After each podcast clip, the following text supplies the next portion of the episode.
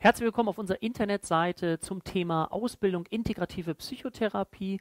Mein Name ist Dirk Schippel, ich bin der Inhaber der Heilpraktiker Akademie Deutschland und würde Ihnen gerne in den nächsten Minuten einiges zum Thema aktuelle Psychotherapie Forschung, aber auch ganz kurz etwas erzählen dazu, wie unsere Ausbildung strukturiert und gedacht ist und warum wir sie genauso strukturiert haben, wie wir es getan haben. Und vielleicht fange ich mal mit dieser Fragestellung an. Äh, vielleicht ist das auch etwas, was Sie äh, persönlich interessiert, nämlich die Fragestellung, wie wirkt Psychotherapie am effektivsten? Also die Frage, was sollte in einer Psychotherapie alles drin sein, damit sie den größtmöglichen Effekt für unser Gegenüber, also für unseren Patienten oder auch Klienten hat. Ja, und das möchte ich Ihnen gerne ein bisschen näher bringen. Und dazu möchte ich Ihnen einmal hier Klaus Grave vorstellen. Wer ist Klaus Grave? Klaus Grave ist einer der bekanntesten Psychotherapieforscher weltweit. Äh, er ist leider mittlerweile verstorben, aber er hat in Tausenden von Metastudien mal untersucht, was drin sein sollte in einer Psychotherapie, damit sie den größtmöglichen Effekt hat. Und das Spannende, was er herausgefunden hat, das kann ich schon mal vorwegnehmen, dass es gar nicht so sinnvoll ist, nur eine bestimmte Methode anzuwenden, sondern dass es viel sinnvoller ist, verschiedene Methoden anzuwenden, vielleicht in einer Art Werkzeugkoffer sich zusammenzubauen, um dann den größtmöglichen Effekt für den Klienten und Patienten äh, zu erzielen. Aber kommen wir mal kurz auf diese sogenannten Wirkfaktoren. Ja? Wirkfaktoren ähm, für die Psychotherapie. Äh, ein Wirkfaktor, der immer über allem steht, deswegen ist er hier jetzt gar nicht mehr genau mit aufgeführt, ist das Vertrauensverhältnis zwischen Therapeut und Klient. Können Sie sich vielleicht auch vorstellen, dass wenn mir das Gegenüber nicht so sympathisch ist, möchte ich mir irgendwie von demjenigen auch nichts sagen lassen oder ich möchte mir keine Ratschläge geben lassen. Das heißt, es ist ein ganz wichtiges Gefühl, auch für mich herauszufinden, kann der Therapeut auch ein Modell für mich sein? Finde ich den sympathisch? Ähm, liegt der mir? Das ist ein ganz, ganz wichtiger Faktor. Und wir wissen äh, aus vielen Studien, dass das alleine schon ungefähr 20 Prozent des Therapieerfolges ausmachen kann. Also die Fragestellung, wie sympathisch ist mein Therapeut mir. Ja, genau.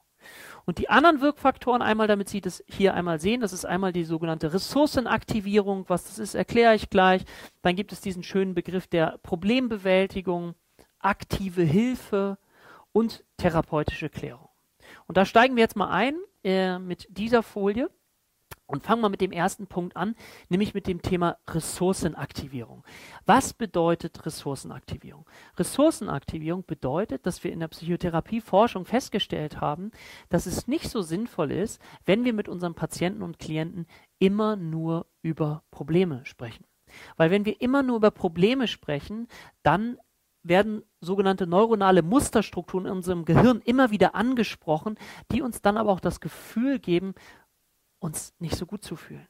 Vielleicht kennen Sie das, wenn Sie immer etwas erzählen oder erzählen, wie schlecht es Ihnen geht. Vielleicht können Sie das selber auch in, in, in Ihrer Situation, dass Sie dann das Gefühl haben, boah, mir geht's gerade auch schlecht. Ja? Es gibt immer wieder Menschen, die zu mir in die Praxis kommen und auch sagen, Mensch, und das ist doch total verständlich. Ich möchte meine Depression nicht mehr haben. Ich will die nicht mehr haben. Es ist doch total nachfühlbar und verstehbar.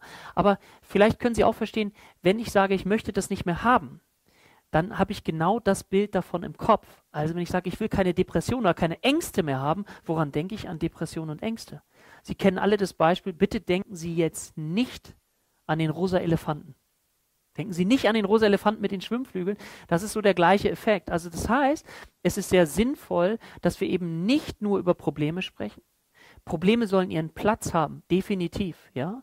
Aber auf der anderen Seite ist es ganz, ganz wichtig, dass wir auch über Ressourcen sprechen. Also das, was kann ich schon gut, was bringe ich mit, was habe ich vielleicht auch schon für Kompetenzen erlernt, damit es mir besser geht, ja. Und ich weiß nicht, ob Sie äh, Charlie Brown kennen, Charlie Brown von den Peanuts und der hat in einem Cartoon, das können Sie vielleicht se selber mal äh, sich anschauen, der gesagt hat, wenn du depressiv bist, dann hast du meist eine Körperhaltung, wo die Schultern total hängen gelassen werden, der Kopf auch total hängen gelassen wird und die Stimme sehr monoton ist. Was Sie auf keinen Fall machen dürfen, wenn Sie nicht mehr depressiv sein wollen, ist die Arme ausbreiten und lächeln. Versuchen Sie bitte so heute Abend mal vor Ihrem Spiegel zu stehen und zu weinen. Das funktioniert nicht. Wissen Sie warum? Weil der Körper einen Einfluss auf unsere Psyche hat. Das nennt man Embodiment oder Embodiment-Forschung. Das heißt, dass bestimmte Körperhaltungen auch assoziiert sind mit bestimmten Gefühlen. Und Sie können ja mal selber den Test machen, wie Ihre Körperhaltung ist, wenn Sie beispielsweise sehr, sehr traurig sind oder wenn sie extrem gut drauf sind. Ja? Und dann werden sie merken, aha, das passiert teilweise ganz unbewusst. Ja? Ich habe viele Patienten, die das gar nicht so richtig merken und sehr unbewusst damit umgehen.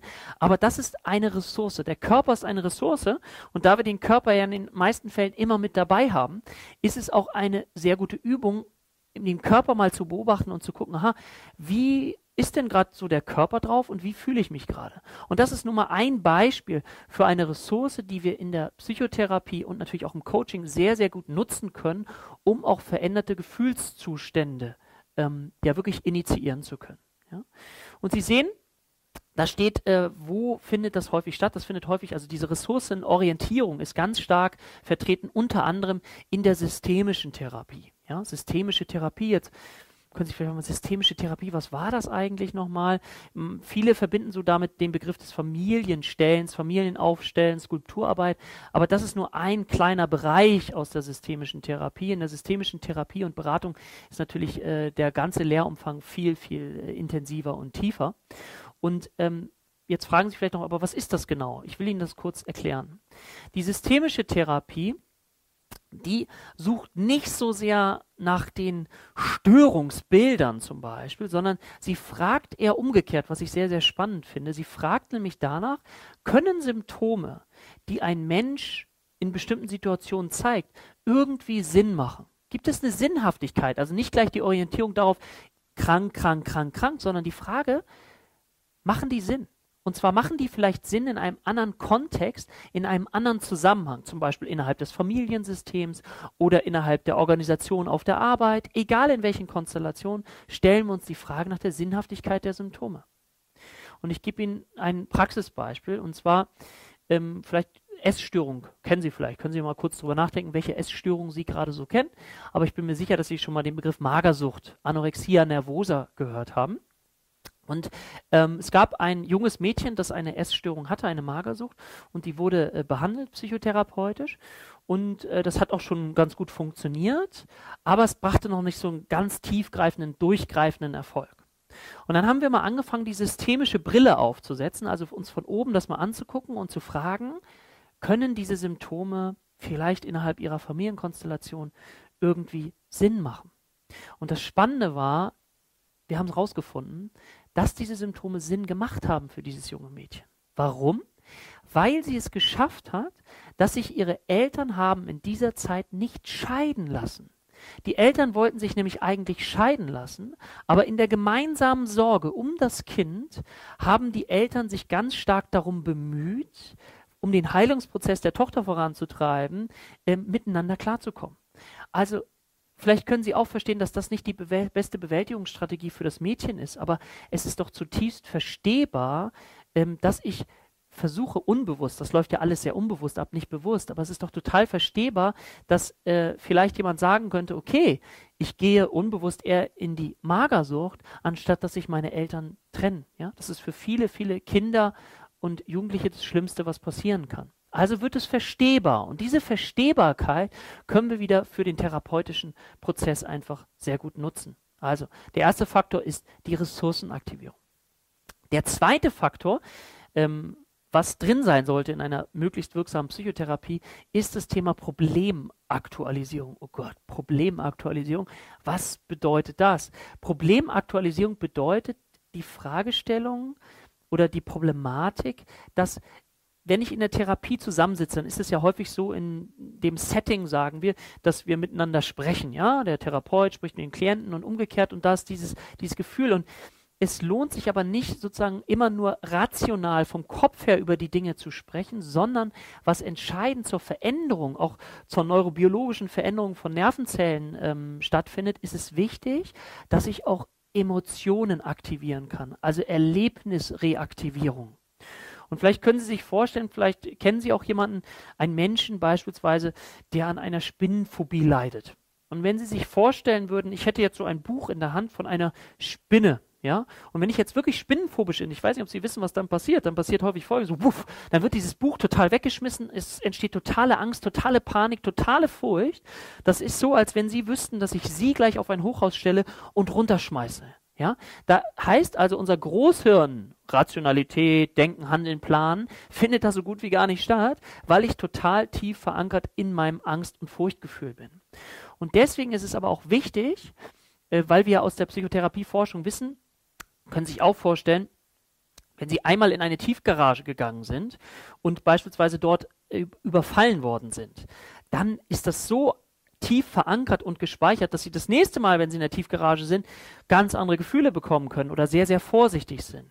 Und trotzdem brauchen wir in der Psychotherapie sowas wie Erlebnisreaktivierung, sondern dass ich nicht nur ganz verkopft die Dinge betrachte, sondern dass ich auch in ein Gefühl bekommen kann, also in ein Gefühl kommen kann, um die Dinge auch gemeinsam mit dem Therapeuten umzuerleben. Ja, umzuerleben durch die Intervention des Therapeuten, dass ich nicht nur im Kopf bin, sondern auch ins Gefühl, wir sagen ja so schön, in den Bauch kommen kann.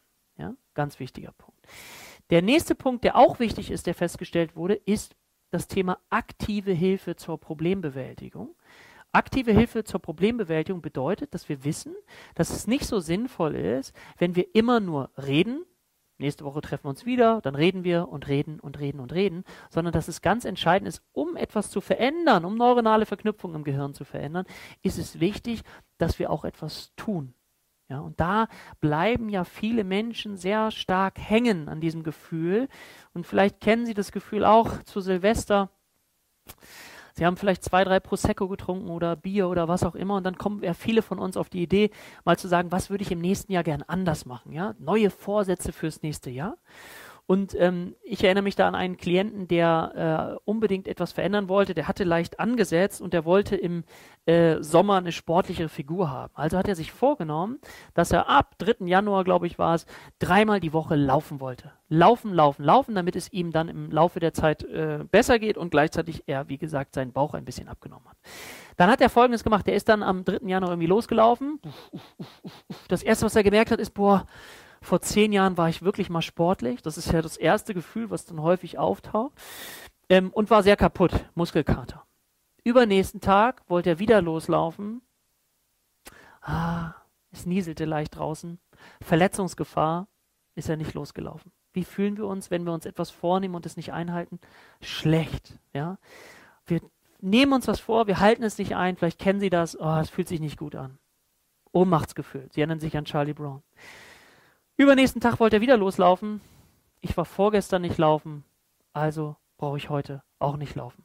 Und das ist der, wie ich das immer so nenne, Antidopamin-Glückskick. Also Dopamin ist ein Glücksbotenstoff, der immer dann ausgeschüttet wird, wenn wir uns etwas vornehmen und es auch einhalten, was uns dann motiviert, weiterzumachen. Und äh, in solchen Situationen fühlen wir uns meist sehr, sehr schlecht. Und wir nehmen uns meist sehr, sehr viel vor und dann scheitern wir und sind umso enttäuschter. Und in der aktiven Hilfe zur Problembewältigung geht es darum, dass der Patient gemeinsam mit dem Therapeuten versucht, einen Weg zu finden, dass er das, was er sich vornimmt, auch einhalten kann, weil dann durch das Tun auch die Möglichkeit da ist, dass sich bestimmte Gefühlsstrukturen in mir verändern können. Beispiel, wie ich das bei dieser Person gemacht habe. Das war jetzt eine Führungskraft und diese Führungskraft, ähm, oder beziehungsweise ich habe gefragt, diese Führungskraft, gibt es etwas, was sie sowieso schon jeden Tag tun, irgendein Ritual. Ja, haben wir ein bisschen gesucht, ein Ritual, was er jeden Tag tut, irgendeine Tätigkeit. Und dann sagt er zu mir, ja, ich gehe jeden Morgen zum Bäcker und hole die Brötchen für meine Familie, weil ich meine Kinder abends ähm, nicht sehe, weil ich relativ spät nach Hause komme. Und dann haben wir Folgendes vereinbart, weil er jeden Tag zum Bäcker geht, habe ich gesagt, Mensch, machen Sie mal bitte Folgendes. Gehen Sie zum Bäcker, bis wir uns das nächste Mal sehen, zweimal, nur etwas schneller gehen Sie etwas schneller. Und vielleicht können Sie sich vorstellen, dass das, was ich sowieso schon jeden Tag ritualisiert tue, weil es in meinem Kopf einfach so gespeichert ist, kann ich auch etwas schneller tun. Was passiert? Es wird Dopamin ausgestoßen, das, was ich gerade schon gesagt habe. Ich habe eine Motivation, ich kann das, was ich mir vornehme, einhalten. Und dann geht es darum, das ganz langsam, sukzessive zu steigern. Das heißt, irgendwann fünf Minuten laufen und so weiter und so weiter. Ja? Vielleicht kommt Ihnen das sehr kleinschrittig vor, aber wie gesagt, viele haben die Erfahrung gemacht, die sind am Anfang sehr motiviert und wollen dann was machen und dann scheitern sie und dann ist der, ja, dieser Rückfalleffekt deutlich größer und der frustriert uns einfach ganz, ganz stark. Also das heißt, nochmal aktive Hilfe zur Problembewältigung bedeutet auch, mit so etwas arbeiten wie Experimenten oder Hausaufgaben, wenn das jetzt bei Ihnen nicht negativ äh, konnotiert ist im Gehirn. Also sprich auch etwas tun, damit sich in unserem Gehirn auch einfach etwas verändern kann. Das gehört ganz stark mit dazu. Gut, und dann der letzte Punkt ist das Thema therapeutische Klärung. Was bedeutet therapeutische Klärung? Therapeutische Klärung bedeutet, dass es auch wichtig ist, ähm, sich die Frage zu stellen oder das Bedürfnis bei unserem Klienten zu befriedigen nach der Fragestellung, warum habe ich mich eigentlich so gefühlt oder warum fühle ich mich eigentlich so und warum habe ich vielleicht so gehandelt. Das heißt, ich, wir haben schon den Wunsch danach, verstehen zu wollen. Also auch nicht wieder nur rein vom Kopf her, sondern auch vom Herzen her, damit wir dann vielleicht etwas ändern können, damit vielleicht auch Schuldgefühle gehen dürfen. Wir wollen aber auch die Frage stellen im Rahmen der therapeutischen Klärung, was sind sogenannte aufrechterhaltende Bedingungen? Also was muss ich tun, damit es so bleibt, wie es ist? Und was kann ich tun, damit es sich verändert? Ja? Im Rahmen der therapeutischen Klärung geht es aber auch darum, das ist vielleicht auch nochmal ganz wichtig zu sagen, ähm, auch mal als Therapeut schweigen zu können. Also das heißt, wenn jemand zum Beispiel zu Ihnen kommt mit der Schilderung, dass vielleicht ein ganz wichtiger Mensch verstorben ist, dann ist es nicht sinnvoll, dass sie eine nach der anderen Intervention raus und sagen, Mensch, jetzt machen wir das und mal das, sondern dann geht es darum, dass sie das, was dort an Schmerz, an Gefühlen ist, an Trauer, an Traurigkeit, dass wir das ja halten können in der Situation und dass wir es aushalten können. Und das bedeutet, dass wir auch mal Schweigen aushalten. Ja, viele Therapeuten haben am Anfang so das Gefühl, Schweigen ist sehr unangenehm. Es, es gibt so, vielleicht kennen Sie den Begriff auch des peinlichen Schweigens. Ja, hat jemand mal zu mir gesagt, es ist jemand zu einem guten Freund geworden, wenn man gemeinsam schweigen kann.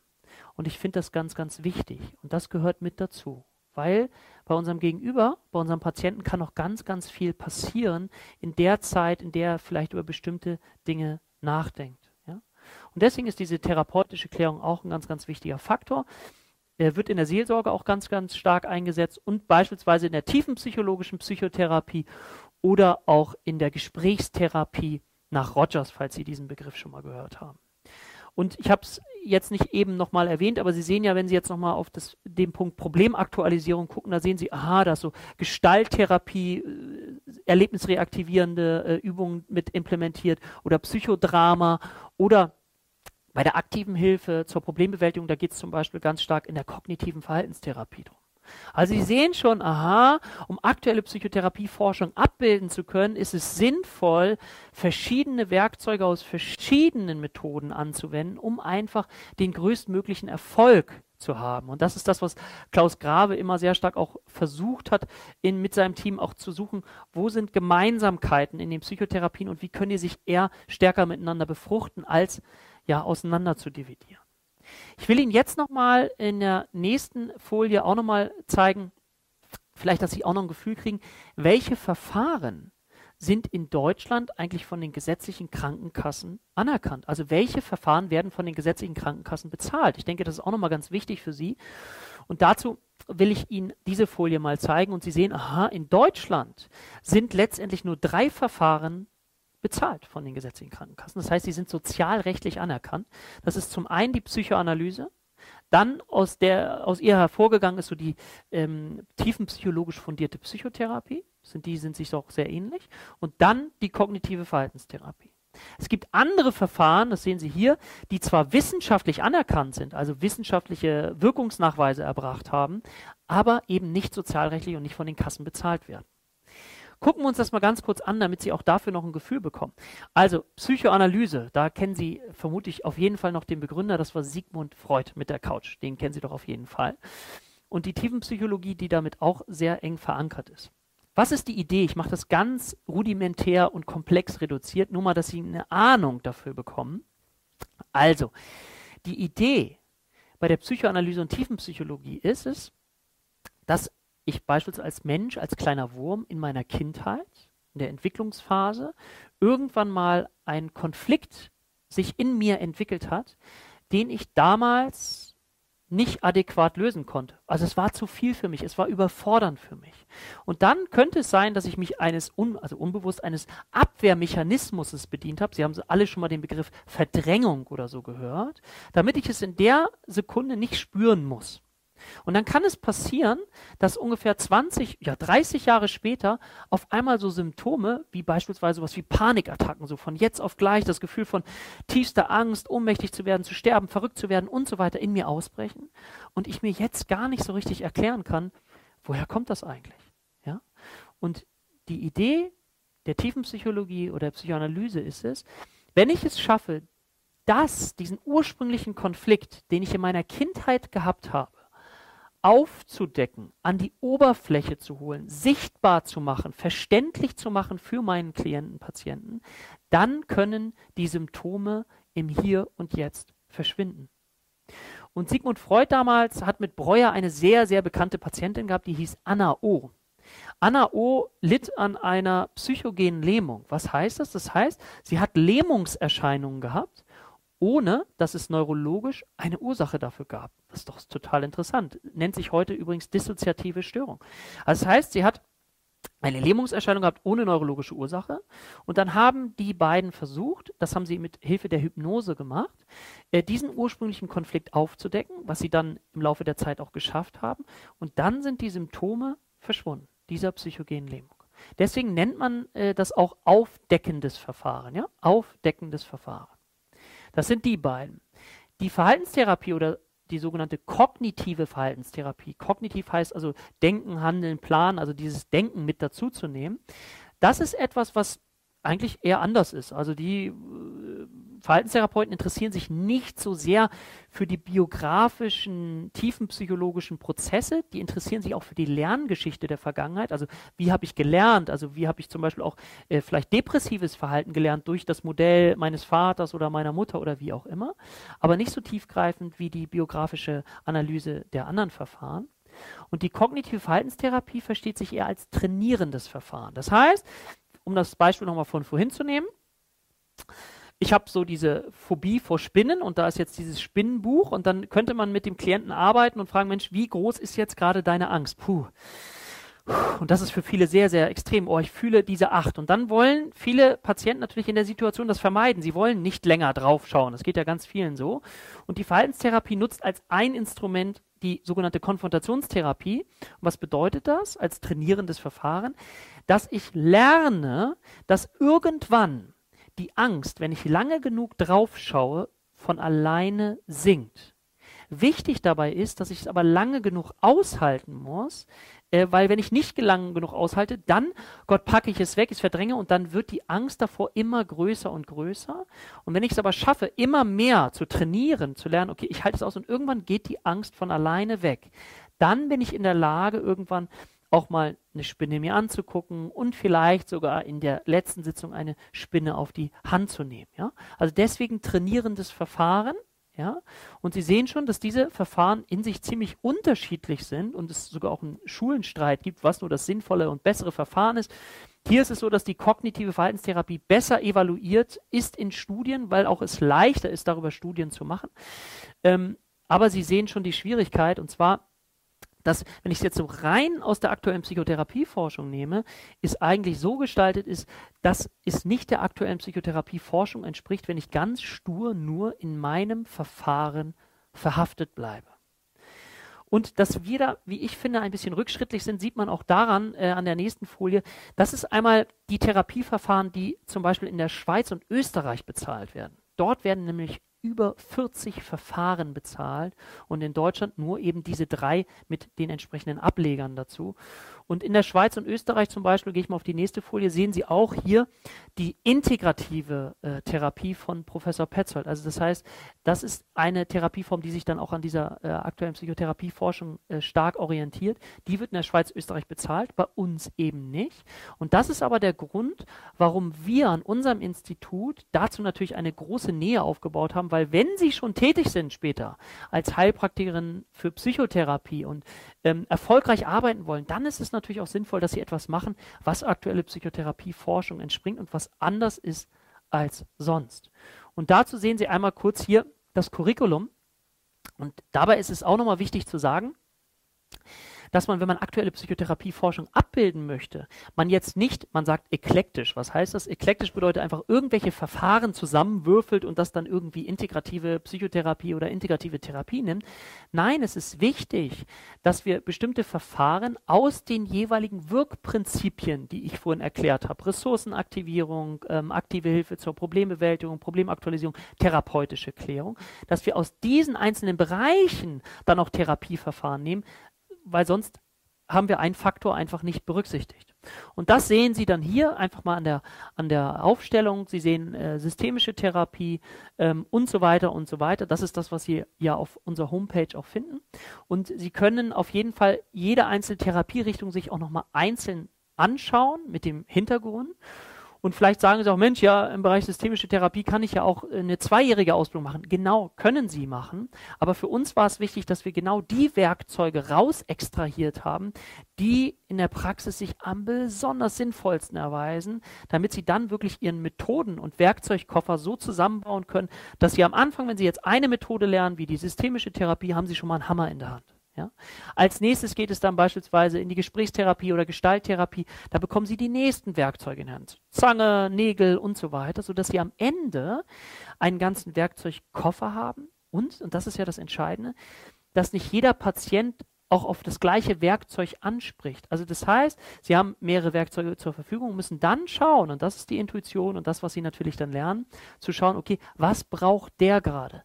Brauche ich eher einen emotionsaktivierenden Zustand jetzt bei den Klienten oder eher erst nochmal vom Kopf, vom Verstand her? Und wie kriegt man das nachher wunderschön miteinander vereinbart?